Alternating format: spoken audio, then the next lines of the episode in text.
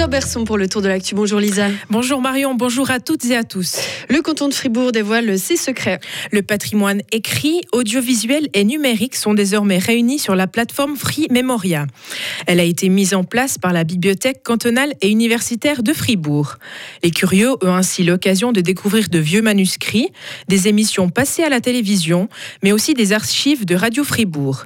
Laetitia Brodard est coordinatrice de la plateforme Free Memoria. Elle a travaillé sur des contenus de Radio Fribourg. On a hum, commencé en fait le projet de sauvegarde par ce qu'on a appelé la phase 1, qui concernait tout ce qui avait été produit sur des supports physiques, donc des bandes magnétiques, des cassettes, etc. Ce projet-là, il touche à sa fin euh, vraiment maintenant. Et puis là, on, va s'attaquer à une deuxième phase qui va concerner justement tout ce qui est né numérique à partir de 2008, donc tous les podcasts. Et là, ben, on, on commence maintenant en fait ce traitement-là, et ça sera disponible au fur et à mesure de notre travail sur Free Memoria, mais de manière très régulière. Euh, le fonds d'archives Radio Fribourg enrichi. La bibliothèque cantonale et universitaire de Fribourg, Fribourg propose aujourd'hui une journée spéciale autour du patrimoine et de cette nouvelle plateforme. Dès 10h et jusqu'à 22h, des activités gratuites sont proposées à la population. Dans une trentaine de minutes, on découvrira plus en détail ce qu'on peut trouver sur Free Memoria dans l'éclairage de la rédaction. L'hôpital fribourgeois va pouvoir bénéficier de nouvelles contributions de l'État de Fribourg. Le Grand Conseil a voté hier une modification de la loi après un long débat marqué d'inquiétude. Malgré tout, cela ne permettra pas de sortir l'hôpital des chiffres rouges. Selon le directeur de la santé, des discussions sont encore en cours pour résorber la dette de l'HFR. Les visiteurs doivent pouvoir mieux découvrir l'architecture de la cathédrale Saint-Nicolas à Fribourg. L'État a donc décidé d'installer un deuxième escalier intérieur dans la tour de la cathédrale.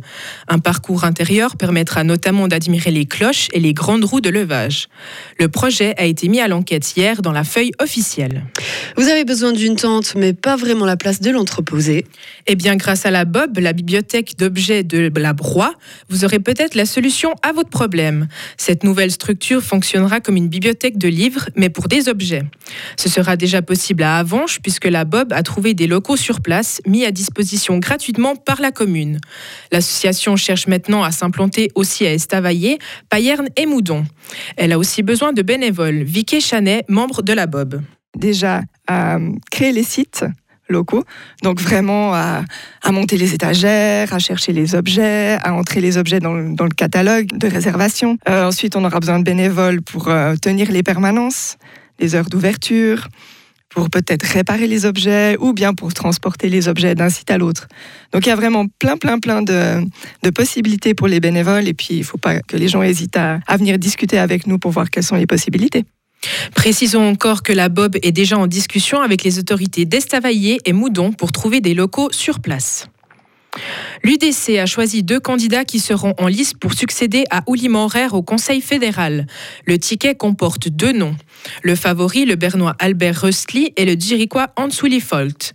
Le groupe parlementaire UDC l'a décidé hier soir. Il n'a donc pas retenu l'unique candidature féminine, celle de la conseillère d'État nidwaldienne Michelle Bleuschliger.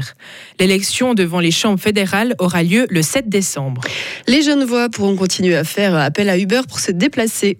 La multinationale américaine s'est engagée hier à se mettre en conformité avec un arrêt de la justice suisse. Uber a notamment promis de débourser plus de 35 millions de francs pour verser les indemnités dues aux chauffeurs ainsi que les cotisations sociales dues au canton depuis 2014. Fribourg-Gotteron a renoué avec la victoire. Après deux défaites consécutives, les Dragons se sont imposés hier 4 à 1 contre Davos. Un succès qui s'est dessiné durant le deuxième tiers, emporté 3 à 0 par les Dragons. Kylian Motet, attaquant de Fribourg-Gotteron.